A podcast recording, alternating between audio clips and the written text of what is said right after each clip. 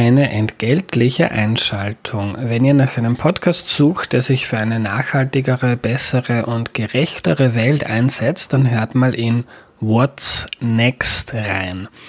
Dort interviewt Christa Kleubhofer-Krampel ziemlich spannende Leute, Psychologinnen, ein Founder vom Klimadashboard, Journalistinnen, innovative Unternehmerinnen und viele mehr. In der ersten Staffel geht es um elf Ideen für eine nachhaltigere, bessere und gerechtere Welt. In der zweiten Staffel um sechs Wege, wie man die Gesellschaft gleichberechtigter machen kann.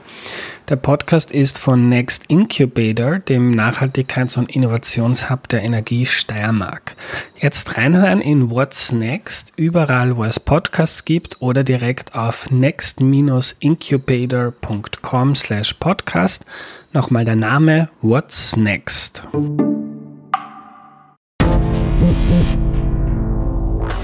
Hallo, hier spricht Eva Weißenberger. Ich will dir heute meinen neuen Podcast vorstellen. Lookout Außenwirtschaft. Darin wollen auch wir ein bisschen die Welt erklären, genauer gesagt die Weltwirtschaft und aktuelle geopolitische Entwicklungen. Gemeinsam mit ExpertInnen tauche ich tief in verschiedene Kontinente ein, zum Beispiel Asien oder Afrika. Wir wollen herausfinden, wie sich die Wirtschaft dort entwickelt und auch, was das für uns in Österreich bedeutet. Ich freue mich, wenn du hineinhörst. Lookout Außenwirtschaft. Ab sofort überall, wo es Podcasts gibt.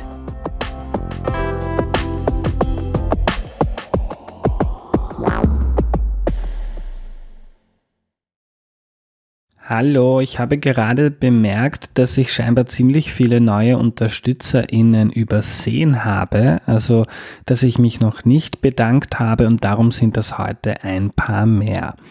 Danke an Rainer, Stefan, Melanie, Hannes, Stefan, Dominik, Brian, Brigitte, Jakob, Wolfgang, Bastian, Erik und Barbara. Das ist so überwältigend, dass in den letzten zwei Wochen so viele neue Leute UnterstützerInnen geworden sind. Alle Infos dazu auf www.erklärmir.at. Vielen Dank. Diese Folge wird präsentiert vom Flip, dem erste Financial Life Park. Das Flip ist Werbepartner für vier Episoden zum Thema Wirtschaft und Finanzen. Und das Flip bietet gleich neben dem Hauptbahnhof Kindern und Jugendlichen Touren zum Thema Geld und finanzielle Kompetenzen an.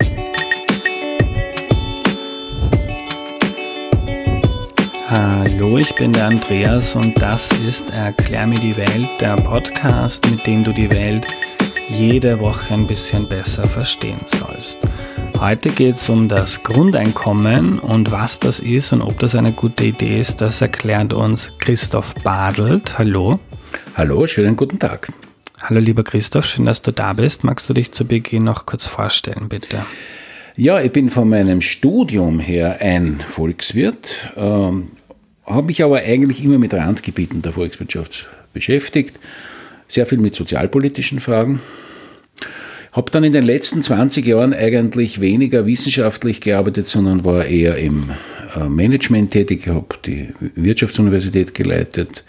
Als Rektor war jetzt Chef vom Wirtschaftsforschungsinstitut und jetzt bin ich beim Fiskalrat äh, der Präsident. Das ist ein Gremium, äh, das versucht, ähm, die öffentlichen Haushalte, also die Budgets äh, zu beurteilen. Den haben wir schon kennengelernt in Erklär mir die Welt. Ein Kollege Markus Matterbauer war da und hat über Staatsschulden erzählt. Ähm, lieber Christoph, äh, das Grundeinkommen ist in vieler Munde, in vielen Medien immer wieder ein Thema. Worum geht es da eigentlich? Was ist die Idee? Naja, die Grundidee ist, dass man sagt, äh, nach äh, allgemein menschlichen Prinzipien sollte niemand hungern, auch wenn er oder sie nicht äh, arbeitet, sondern er oder sie sollte ein gewisses Einkommen haben, das vom Staat herkommt, damit man genug zum Leben hat. Und das ist natürlich eine verführerische und eine hochinteressante Idee. Eine Idee, die vor allem äh, auch in Zeiten relevant wird, wo es Arbeitslosigkeit gibt oder wo manche Menschen einen neuen Ausgleich zwischen ihrer Zeit für die Arbeit, ihrer Zeit für die Freizeit, für die Familie suchen und dergleichen mehr. Klingt doch gut. gut. Österreich ist eines der reichsten Länder der Welt. Ähm, mehr Freiheit sich aussuchen können, ähm, ob man diesen Job jetzt machen möchte oder vielleicht doch lieber was anderes mit dem Leben macht, ist doch gut oder? Naja, es wäre sicherlich sehr nett, Ähm, äh, trotzdem sage ich vor meinem Hintergrund als Wirtschaftsmensch, als Wirtschaftswissenschaftler, dass ich da große praktische, aber eigentlich auch moralische Probleme sehe. Das können wir jetzt so im Einzelnen durchackern. Gerne. Was ist das moralische Problem, das du ja, Das moralische Problem ist, äh, dass äh, es in einer Gesellschaft, die davon lebt, dass die Menschen arbeiten, da werden Werte geschaffen, das drückt sich im Einkommen aus, aber das drückt sich auch in den Gütern, in den Leistungen aus, die geschaffen werden, dass man nicht etwas haben kann, ohne selbst dazu beizutragen, dass solche Güter oder Leistungen geschaffen werden. Das heißt, man kann schon, aber ich würde schon glauben, dass ein Mensch, der grundsätzlich fähig ist zu arbeiten, also irgendetwas dazu beizutragen, dass der Kuchen gebacken wird, dass dieser Mensch das auch tun muss, damit diejenigen, die das nicht können, auch einen Kuchen haben, den sie essen können. Äh, jetzt meine ich damit nicht, dass ein Mensch sein ganzes Leben lang wie ein Wahnsinniger hackeln soll, sondern ich meine, dass es natürlich in einem Leben Zeiten gibt, wo man keine Erwerbsarbeit leistet. Eh klar, wenn man ein Kind ist oder wenn man alt ist oder wenn man krank ist oder behindert ist oder sonst irgendwie nicht kann. Aber es ist auch durchaus denkbar, dass ein gesunder Mensch äh, sagt und meiner Meinung nach auch völlig zu Recht sagt, jetzt tue ich mal ein Jahr lang was anderes und dergleichen mehr. Das alles ist damit nicht in Frage gestellt. Aber das Grundsätzliche zu sagen, ähm, nur weil ich ein Mensch bin, muss ich jetzt ein Einkommen beziehen, das erhalte ich für einen kindlichen, heute ich eigentlich für einen kindlichen Wunsch ans Christkind. Jetzt würden die Grundeinkommensbefürworter sagen, die Leute gehen auch dann arbeiten, gibt auch so einzelne Studien, Lottogewinner, was machen die dann? Und kaum jemand hört dann zum Arbeiten auf, ist natürlich ganz was anderes wie jetzt ein regelmäßiges Grundeinkommen, das alle Menschen bekommen würden. Aber ähm, die These vieler ist, die Leute gehen ja dann trotzdem arbeiten. Sie machen vielleicht nicht mehr, äh, sie lassen sich nicht mehr so viel gefallen von ihrem Chef oder sie müssen nicht die schlechtesten Jobs für ganz wenig Geld machen. Ähm, aber Arbeit und Werte schaffen würden sie dann weiterhin. Ja, das kann ich mir ohne weiteres vorstellen. Deshalb habe ich auch nicht argumentiert. Es gibt nämlich Leute, die sagen, sie sind gegen das Grundeinkommen, weil dann würden die Leute nicht mehr arbeiten. Das glaube ich auch nicht. Ich argumentiere das von einer anderen Ebene her. Ich sage, du sollst, du hast eine moralische Verpflichtung, etwas zu diesem Kuchen beizutragen, bevor wir ihn vergleichen. Du sollst nicht in einer Situation sein, wo du dich auf dem Standpunkt stellst, ich arbeite nichts und die anderen müssen für mich arbeiten. Weil die Idee ist, dass das alles, was jetzt rund um uns ähm, existiert, ob es die Krankenhäuser, die Schulen sind, ob es die Pizza ist, die ich heute zu Mittag gegessen habe oder der Tisch, an dem wir sitzen, weil es da Leute braucht, die das herstellen, die genau. das machen ähm, und weil sonst vielleicht der Eindruck entstehen könnte, dass es irgendwie selbstverständlich und das machen eh die anderen, muss ich nichts Ja, na, in der Bibel heißt es, im Alten Testament heißt Manna fiel vom Himmel. Nicht? Es fällt eben kein Manna vom Himmel. Oder der, der Friedman hat gesagt, there is no free lunch, es gibt kein, kein, kein gratis Essen. Ja? Und das stimmt auch. Äh, ich rede jetzt nicht über die Verteilung und all das, sondern um das, um das Grundprinzip. Ja. Okay, das ist dein moralischer Einwand. Das ist, wenn man so will, das moralische. Genau. Was ist der praktische Einwand? Der praktische Einwand kommt eigentlich von der Frage der Höhe des Grundeinkommens und von dem Verhältnis dieses Grundeinkommens zu den anderen sozialstaatlichen Leistungen. Es ist ja kein Zufall, dass Grundeinkommensbefürworter aus sehr verschiedenen politischen Lagern kommen. Da gibt es die Extremliberalen, der vorher schon erwähnte Milton Friedman ist einer von denen, die sagen, wir machen das Grundeinkommen und das war's dann, sonst kriegst du nichts vom Staat. Ja, das hielte ich für einen massiven Sozialabbau. Weil so groß kann das Grundeinkommen gar nicht sein, dass du nicht, wenn du einen Unfall hast, du kommst ins Spital und brauchst eine schwere Operation oder hast eine Krankheit oder sowas. Also wenn du das alles zahlen musst, auch zu Marktpreisen, also das kann sich nie von einem Grundeinkommen ausgehen. Oder die Bildung oder, oder den, den öffentlichen Verkehr oder was auch immer. Das heißt, ich halte, ich halte das, äh, die, das Eintreten für ein Grundeinkommen aus der wirklich liberalen Sicht für eine ziemlich fiese Strategie, den Sozialstaat abzubauen. Wenn man aber, und das ist die andere Position, sagt, na, na, wir wollen das zusätzlich haben, ja, dann entsteht natürlich ein Finanzierungsproblem, wo ich mir nicht vorstellen kann, wie man das lösen kann, denn wir können jetzt eine einfache Multiplikation machen und können anfangen, ich sage jetzt einmal 1000 Euro mal zwölf Monate und 1000 Euro ist eh schon weniger, als die meisten Leute sagen, äh, aber sagen wir mal 15.000 Euro im Jahr und wenn du das jetzt anfängst zu multiplizieren äh, mit 8 Millionen Österreichern, dann kommst du auf so wahnsinnige Beträge, die ich mir nicht vorstellen kann, dass man sie zusätzlich stemmen könnte. Und deswegen glaube ich, dass es ein Finanzierungsproblem auch gibt. Aber das Finanzierungsproblem steht gar nicht im Vordergrund. Es steht die Frage, wie verhält sich das Grundeinkommen zum normalen Sozialstaat? Ich habe gesehen von der Wirtschaftskammer Berechnung 1000 Euro pro Kopf im Monat würde in Österreich ca. 100 Milliarden Euro kosten. Ja, das, ich, ich habe das jetzt nicht im Kopf, aber nur um das zu verdeutlichen, wir haben in Österreich gegenwärtig einen Gesamtwert der Produktion, also ein Bruttoinlandsprodukt von rund 400 Milliarden. Äh, und wir haben heute ähm, äh, ungefähr die Hälfte dieses Betrages, äh, der etwa durch Staatseinnahmen oder durch Staatsausgaben gedeckt wird. Das ist jetzt einmal nur über den Daumen gesprochen. Also man sieht schon, das also das, das kann sich nicht ausgehen.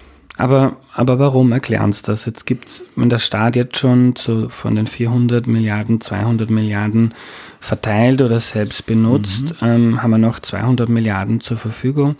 Warum nicht die Hälfte davon für ein Grundeinkommen verwenden? Naja, jetzt muss ich dich schon mal was fragen. Tätst du gern arbeiten und drei Viertel von dem, was du arbeitest, was du verdienst, wird da weggenommen? Ich hätte das nicht gern wollen. Mhm. Ich auch nicht. Ich stelle hier nur die Fragen. Ja, ja, aber ich würde, das, mhm. da, darin liegt der Kern der Antwort. Man kann natürlich darüber streiten, äh, ob das jetzt 50, 55 oder 45 Prozent sein sollen. Aber 75 oder 80 Prozent, also ich muss ganz ehrlich sagen, das hielt ich nicht für gescheit. Mhm. Ähm, Gibt es schon Forschung zum Grundeinkommen? Sind ja. das? Ja. Ja, ja. Was hat man darüber gelernt? Was gibt es für Erwartungen, wie die Leute reagieren, aber auch was das jetzt mit dem Einkommen Also ich glaube tatsächlich, äh, also ich will mich jetzt, ich will jetzt mich nicht anmaßen und sagen, dass ich all diese Forschungen kenne, ja. Äh, aber ich weiß, dass es ähm, tatsächlich auch äh, Fallbeispiele gibt, die dokumentiert worden sind, dass tatsächlich die, die Sache, des, äh, dass die Leute dann nicht mehr arbeiten wollen, das ist nicht das Hauptthema. Das glaube ich tatsächlich nicht. Ja. Ähm, und es ist natürlich so, dass ähm, ein Grundeinkommen einem zunächst einmal einen ganz wichtigen und auch sehr belastenden Druck wegnehmen kann. Allerdings, das muss man natürlich auch sagen, dann kommt es dann schon auf die detaillierte Höhe an. Wenn das Grundeinkommen äh, so hoch ist, äh, dass man wirklich nur nicht verhungert, dann stellt sich sofort die Frage, wie ist das zum Beispiel bei den Mieten? Also nehmen wir mal an, du würdest 1000 Euro Grundeinkommen kriegen und wohnst in Wien, dann wirst du wahrscheinlich Schwierigkeiten haben, insbesondere wenn du alleine lebst, äh, von 1000 Euro leben zu können. Ja, man kann es, aber halt nicht, nicht wahnsinnig gut. Ähm, das heißt, auf der einen Seite würde es äh, eine Entlastung schaffen, vor allem bei Menschen, die ganz wenig sonst verdienen. Äh, auf der anderen Seite birgt das Grundeinkommen natürlich auch die Gefahr einer ziemlichen Diskriminierung, einer Abwertung. Ja, dass man sagt, das sind die Leute, die nur vom Grundeinkommen leben und dann gibt es die Normalen, so irgendwie. Ja. Äh, das hat übrigens auch eine Geschlechterseite. Ja. Also die Gefahr, dass man dann äh, zum Beispiel in einer Familie sagt, na, die Frau soll daheim bleiben, kriegt das Grundeinkommen, soll sie Ruhe geben. Äh, das sind alles so Sachen, äh, die, die schon in der Realität ähm, ein Problem darstellen. Äh, wobei ich eines schon sagen möchte, wenn ich hier mich deutlich gegen ein Grundeinkommen ausspreche, dann heißt es das nicht, äh, dass ich mit dem jetzigen Sozialstaat zufrieden bin. Ich, ich hätte schon Ideen, was man was man äh, anstelle des Grundeinkommens machen sollte. Und darüber können wir ja dann vielleicht auch noch reden. Genau, also wir, wir nehmen dann auch noch eine zweite Folge aus zum Sozialstaat, die kommt dann ein bisschen später in der Zukunft. Jetzt noch ein kurzes, ich probiere ein bisschen so deinen, deinen äh, Gegner zu spielen. Ja. Äh, du sagst, ähm, die Leute würden vielleicht abgestempelt werden, das sind nur die Grundeinkommensbezieher, die faulen oder was auch immer, die liegen in der Hängematte. Ähm, mit dem Argument könnte man auch das Arbeitslosengeld oder die Mindestsicherung ähm, kritisieren, weil da ist das ja auch schon so. Ja, das ist auch tatsächlich der Fall. Äh, beim Arbeitslosengeld ist es ein bisschen anders, weil das Arbeitslosengeld ist seiner Natur nach schon eine Versicherungsleistung. Aber Versicherungsleistung heißt, ich zahle ich habe vorher in eine Versicherung eingezahlt, in die Arbeitslosenversicherung, um dann was zu bekommen. Aber dadurch, dass wir in Österreich die Arbeitslosenversicherung auch gekoppelt haben mit der sogenannten Notstandshilfe, äh, die nach Anspruch auf Arbeitslosengeld dann auch ausbezahlt wird, ist das de facto eine Mischform. Aber du hast natürlich völlig recht. Ähm, auch den Menschen wirft man dann das Gleiche vor. Ähm, und das ist für mich eher ein Beleg dafür, dass das eine Gefahr ist. Ja. Mhm. Ähm, Gibt es Forschung dazu oder wahrscheinlich nur theoretische Überlegungen, was ähm, mit einer Volkswirtschaft wie der österreichischen passieren würde, wenn es so ein Grundeinkommen gäbe, nur ganz theoretisch. Also ich glaube, es ist ja historisch noch nie ausprobiert worden, dass ein Staat 75 Prozent äh, Steuern und Abgaben einhebt und so weiter. Das ist mir auch nicht bekannt, dass es das gegeben hätte. Mhm. Ja. Äh, darüber kann ich jetzt nur spekulieren, um es ganz ehrlich zu sagen. Ja.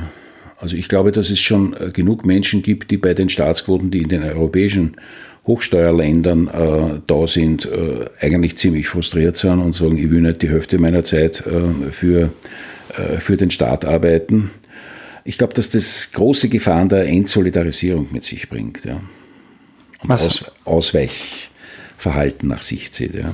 Mhm. Was heißt Entsolidarisierung? Naja, dass man nicht mehr bereit ist, äh, den Sozialstaat zu finanzieren und dann zum Beispiel anfängt, schwarz zu arbeiten, äh, irgendwelche Auswegskonstruktionen im Ausland zu wählen und dergleichen mehr. Ja.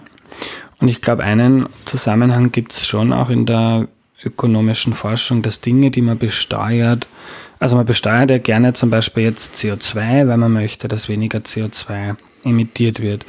Wenn man zum Beispiel Arbeit hoch besteuert, dann wird wahrscheinlich auch weniger gearbeitet, als man manche Leute machen würden, ähm, wenn das niedriger besteuert wäre. Und auf irgendwelche Dinge müsste man die Steuern einheben. Also hätte das wahrscheinlich, kann man nicht sagen, so die heutige Situation, da gibt es ein Grundeinkommen und morgen ist sie genau gleich, sondern das Stimmt. wird auch Verhaltensänderungen etc. Stimmt, ja, weil woher, das ist, das ist ja ganz ein wichtiges Argument, ja. ja. Weil, also ich kann mir eigentlich nicht vorstellen, dass man Arbeit noch mehr besteuert. Wir haben sowieso schon das Problem in unserem Land, dass Arbeit äh, so stark belastet ist. Ähm, dort, wo man am meisten äh, oder am leichtesten Geld einhebt, sind, ist eigentlich die Umsatzsteuer. Das ist auch die, die größte Steuerquelle im Land.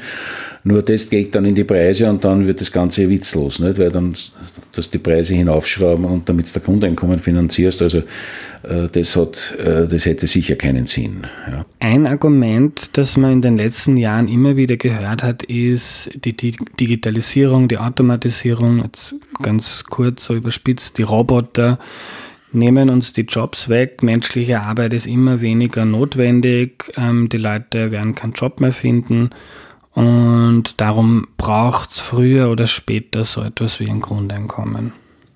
Ist das so? Nein, das glaube ich nicht, obwohl natürlich mit dieser Digitalisierungsproblematik und der Rationalisierungsproblematik ein ganz wichtiges Problem angeschnitten wird, äh, was die Veränderung der Arbeitswelt betrifft. Äh, wir sollen allerdings nicht so tun, dass das erst seit kurzem gibt. Ja. Eigentlich seit der Erfindung, Erfindung der Dampfmaschine hat es immer wieder durch technische Erfindungen äh, wurde Arbeit wegrationalisiert und die Menschheit hat immer wieder irgendeine andere erfunden. Allerdings glaube ich, dass das eher dafür spricht, dass wir langfristig weniger Zeit für die Erwerbsarbeit ausgeben. Also das spricht eher langfristig für Arbeitszeitverkürzungen, auf welche Form die auch immer kommen würden. Ja. Äh, man soll aber auch nicht vergessen, dass gerade die jetzige Revolution, die da im Gange ist, äh, nämlich die Digitalisierung, äh, gar nicht so sehr dazu führt, dass man weniger arbeitet, als dass man andere Arten von Arbeiten macht und auch daher auch andere Arten von Qualifikationen braucht. Die, die, die, das Wegrationalisieren von Arbeitsplätzen, das ähm, haben wir zum Teil schon hinter uns, es wird aber, es wird aber noch weitergehen. Ja, also Supermarktkassiererin ist ein gutes Beispiel. Nicht? Wenn, die, wenn die Leute äh, jetzt brauchst du schon weniger kassieren, weil jetzt fahren sie mit einer Ware mit dem Strichcode über den, über, über den äh, was weiß ich, Sensor oder wie immer das heißt. und ähm, irgendwann einmal fährst dann mit dem vollen Wagen durch irgendeine Maschine durch und dann sind noch einmal ein paar Supermarktkassiererinnen oder Kassierer weg. Also das sind schon Effekte, die da sind. Auf der anderen Seite gibt es auch wieder einen großen Bedarf an anderen Arbeitskräften. Also das ist ein, ein eigenes Thema. Warum ist das eigentlich so? Ich finde das ganz faszinierend. Seit Hunderten von Jahren wird der Mensch immer einfallsreicher, erfindet neue Maschinen, Innovationen, Prozesse und so weiter. Äh, und trotzdem haben die meisten Leute, also auch wenn die Arbeitslosigkeit, ich weiß nicht, wie hoch sie ist, 7% oder irgend sowas, ja, sowas im Augenblick, ja. haben 93% der Menschen, die im erwerbsfähigen Alter sind ähm, und gerade keine Arbeit suchen, ähm, haben eine Arbeit. Ist ja eigentlich ein Wahnsinn, dass die meisten Leute, obwohl so viele äh, Dinge erfunden worden sind und es Maschinen gibt, Computer und so weiter, warum geht uns eigentlich nie die Arbeit aus? Ich glaube, es geht uns die Arbeit deshalb nicht aus, weil wir immer wieder Ideen haben, was wir an neuen Produkten und an neuen Leistungen wollen. Das ist ein Thema, über das kann man lang philosophieren, inwieweit diese Bedürfnisse künstlich geschaffen werden. Äh, ich sage immer, äh, wenn einer Opernliebhaber ist, wenn nicht vorher einer Oper wunderbar singt, dann äh, gibt es auch keinen Bedarf an, an guten Opernsängern. Also in, in, gewisser Weise schafft der Mensch schon auch seine eigene Nachfrage. Aber man muss schon eines sagen, im Großen und Ganzen ist die Arbeit natürlich wesentlich angenehmer geworden, im Großen und Ganzen, wesentlich weniger gesundheitsgefährdend und dergleichen mehr durch die technischen Neuerungen. Das heißt nicht, dass es überall lustig ist, aber im Verhältnis zu dem, was wir vor 50 oder 100 Jahren gehabt haben, ist es schon wesentlich besser. Und ich glaube, ideal wäre eine Welt, wo man irgendwelche öden oder gesundheitsgefährdeten Jobs überhaupt nicht mehr haben müsste, sondern die durch Maschinen ersetzt. Ja. Ähm, aber wenn man das jetzt zu Ende denkt, was manche Leute prognostizieren, nämlich dass uns die Arbeit ausgeht, weil jetzt künstliche Intelligenz und andere Technologien eine andere Form von Produktivitätssteigerung vielleicht irgendwann in der Zukunft ermöglichen. Ähm, wir gehen ja nicht arbeiten, damit wir Geldscheine kriegen, sondern wir gehen arbeiten, damit wir was produzieren und das dann mit Geldscheinen tauschen können mit anderen Leuten. Wenn jetzt die Arbeit, die wir da machen, theoretisch ein, ein super schlauer Roboter machen könnte und kein Mensch mehr arbeiten gehen muss, ähm, dann könnte man sich sowas wie ein Grundeinkommen, dann, dann könnte man sich wie ein Grundeinkommen vielleicht eine Möglichkeit, um, um das, was die Roboter herstellen, zu verteilen. Ist jetzt eine Dystopie oder eine Utopie? Ähm, naja, ich, ich würde es so formulieren. Ich glaube, dass äh, in diesem Sinn die Arbeit der, oder der notwendige Arbeitseinsatz eines Menschen immer weniger werden wird. Ja. Ich will mir aber jetzt nicht trauen, zu prognostizieren, dass er irgendwann einmal null sein wird. Ja, weil dann leben wir in einer Welt, wo die Leute eigentlich überhaupt nichts mehr arbeiten müssen. Und dann gebe ich da schon recht, dann kennt man ich habe immer nur gesagt, es muss der Kuchen hergestellt werden. Wenn sich der Kuchen irgendwie von selber herstellt, dann kennt man, braucht man nur mehr darüber streiten, wer ihn bekommt. Aber ehrlich gestanden, das glaube ich auch nicht, dass das so werden wird. Ich glaube, das ist auch ein bisschen eine naive Paradiesvorstellung. Ja. Ähm, was ich ganz interessant finde, ist, dass auch von linker Seite sehr viel Kritik am Grundeinkommen gibt. Auch viele Gewerkschaften, Sozialdemokraten sind dagegen. Äh, warum? Naja, die sind vor allem auch deshalb dagegen, weil sie auch sehen, ähm, dass das eine, ein Vorschützen wäre, etwas für die Verbesserung der Arbeitsbedingungen in der Erwerbsarbeit zu tun. Ja? So nach dem Motto, wenn dir das nicht passt, dann gehst du halt aufs Grundeinkommen. Und ich glaube, was ein echter, ich meine, die Sozialdemokratie entstand aus der Arbeiterbewegung und die Sozialdemokratie äh, würde sich irgendwie selbst abschaffen, wenn es keine Arbeit mehr gäbe. Ja? Dann braucht es auch keine Sozialdemokratie mehr. Also ist jetzt eine vielleicht eine naive Interpretation, aber ich glaube schon, dass man das so sagen kann. Und die sagen, na, äh, die teilen wahrscheinlich mit anderen Worten auch meine, meine Haltung, ja, die Leute sollen nur arbeiten, aber sie sollen gut arbeiten, sie sollen gesund arbeiten und sie sollen fair behandelt werden. Und dafür kämpft der Gewerkschaft und nicht dafür, dass die Leute vom Staat irgendwie gratis versorgt werden. Mhm. Christoph, machen wir zum Abschluss vielleicht noch einen größeren Bogen auf. Du hast schon zu Beginn gesagt, dass der, das Befürworter vom Grundeinkommen ja durchaus auf ähm, Realitäten oder Probleme reagieren und da ist dann die Lösungsvorschlag ist einer, äh, dem du und auch ganz viele andere Expertinnen ähm, zumindest im Hier und Jetzt nicht viel abgewinnen können. Aber viele der Probleme bestehen ja. Es gibt äh, Armut, viele Menschen müssen Jobs machen, die sie vielleicht gerne nicht machen möchten, ähm, gibt ungleiche Machtverteilung ähm, und so weiter. Ähm, auf die wenn man das Grundeinkommen jetzt verwirft, das ist keine gute Idee, wie du das machst. Ähm, was wären denn Antworten auf, auf die Fragen, die Grundeinkommensbefürworter da aufwerfen? Also ich glaube, man muss zwei Gruppen von Antworten äh, unterscheiden. Das eine ist, wir brauchen eine wirkliche, dichte, gute Mindestsicherung. Die hatten wir schon fast und die, da sind wir wirklich im Sozialstaat ein Stück zurückgegangen durch den, die Abschaffung der Mindestsicherung und, äh, das Hinübertreiben in die Sozialhilfe. Mindestsicherung heißt für mich, dass ein Mensch, der aus welchen Gründen auch immer keine Erwerbsarbeit leisten kann oder nur so wenig Erwerbsarbeit leisten kann, dass er oder sie davon nicht leben kann, dass dieser Mensch wirklich finanziell abgesichert ist. Finanziell abgesichert, dass er ein menschenwürdiges Leben führen kann. Das geht nur über Einzelfallprüfung, das geht natürlich nur äh, wenn Menschen auch, wenn auch gecheckt ist, ob der Mensch äh, bereit wäre zu arbeiten, aber es aus irgendeinem Grund nicht geht. Äh, und diese Bedürfnisse haben sicher nichts damit zu tun, ob jemand Deutsch kann oder nicht. Das muss man auch ganz deutlich sagen. Also man muss das soziale Netz hier wirklich dicht machen. Und da haben wir nach wie vor Lücken und wir haben sie in gewisser Weise jetzt mehr als vor drei Jahren. Äh, die andere Ebene, die ich anschneiden möchte, ist, wir müssen, und das ist ein permanenter Prozess, die Arbeitsbedingungen in der Erwerbsarbeit verbessern. Ich meine damit nicht nur das Entgelt, aber es geht nicht an, dass Menschen den ganzen Tag hackeln und dann so wenig nach Hause bringen, dass sie davon eben nicht leben können. Das kann kein befriedigender gesellschaftlicher Zustand sein. Und es gibt natürlich immer noch genug Berufe, äh, wo das Arbeiten ja, sehr ungesund ist, sehr stark belastend ist und dergleichen mehr. Und äh, da muss man schauen, dass man noch mehr schafft, um diese Arbeitsbedingungen zu verbessern. Das ist nicht immer leicht, zugegebenermaßen, aber da gibt es auch Handlungsbedarf. Und diese zwei äh, Linien würde ich sozusagen äh, befürworten. Ganz kurz, was ist bei der Mindestsicherung schlechter geworden? Naja, äh, es ist ja so, dass äh, nachdem die damalige türkis-grün, äh, türkis-blaue äh, Regierung die Mindestsicherung auf der Bundesebene umgestaltet hat in Höchststandards, die die Länder machen können. Und die Bundesländer machen jetzt ähm, ihre eigenen Sozialhilfegesetze wieder. Äh, da gibt es zum Beispiel Länder, wo äh, die Zuerkennung einer vollen Mindestsicherung äh, von der Fähigkeit Deutsch zu können oder, oder vom Willen Deutsch zu lernen abhängt. Und bitte, wir dürfen das Problem der Integration von Migrantinnen und Migranten nicht dadurch lösen, dass man sie sozusagen zur Schwarzarbeit oder zum Betteln zwingen. Das ist sicher keine konstruktive Lösung des Ausländerproblems.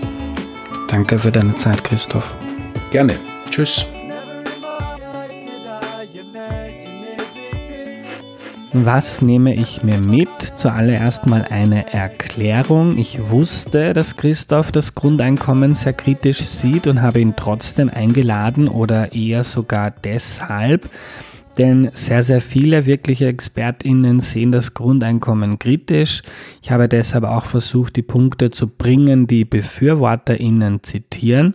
Aber ich wollte jetzt bewusst keinen Aktivisten, der erklärt, warum es das braucht. Dafür ist Erklär mir die Welt einfach nicht das Format, hat natürlich auch seine Berechtigung. Ich glaube, dass Christophs Sichtweise da relativ gut widerspiegelt, wie viele WissenschaftlerInnen, die sich damit beschäftigen, das Thema sehen.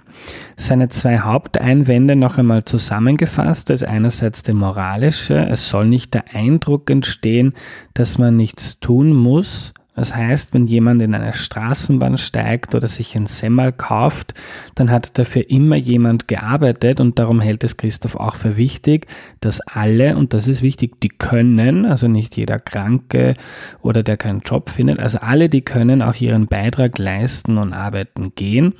Und zweitens ein praktischer Einwand, so ein Grundeinkommen wäre entweder extrem teuer, also man müsste die Steuern massiv erhöhen und eine Steuerquote von 70 Prozent oder mehr wäre tendenziell wohl schon ziemlich absurd Oder man müsste, wenn man das Grundeinkommen einführt, sehr viele andere Sozialleistungen oder staatliche Leistungen abschaffen. Und ob wir das wollen, da bin ich mir nicht so sicher. Das war's für heute. Wenn ihr die Folge gut fandet, denkt darüber nach, ob ihr den Podcast nicht auf www.erklärmir.at unterstützen möchtet. Noch ein Tipp am Ende, die Folge mit Veronika Born-Mehner, die ich angesprochen habe, zur Altersarmut von Frauen ist die Nummer 133. Das war auch ein, ein sehr, sehr interessantes Gespräch, warum sehr viele Frauen oder sehr viel mehr Frauen als Männer im Alter arm sind. Nächste Woche erzählt ein Ex-Mitglied der Zeugen Jehovas, worum es in der Religionsgemeinschaft so geht. Es war ein sehr, sehr berührendes Gespräch. Bis dahin eine gute Zeit, euer Andreas.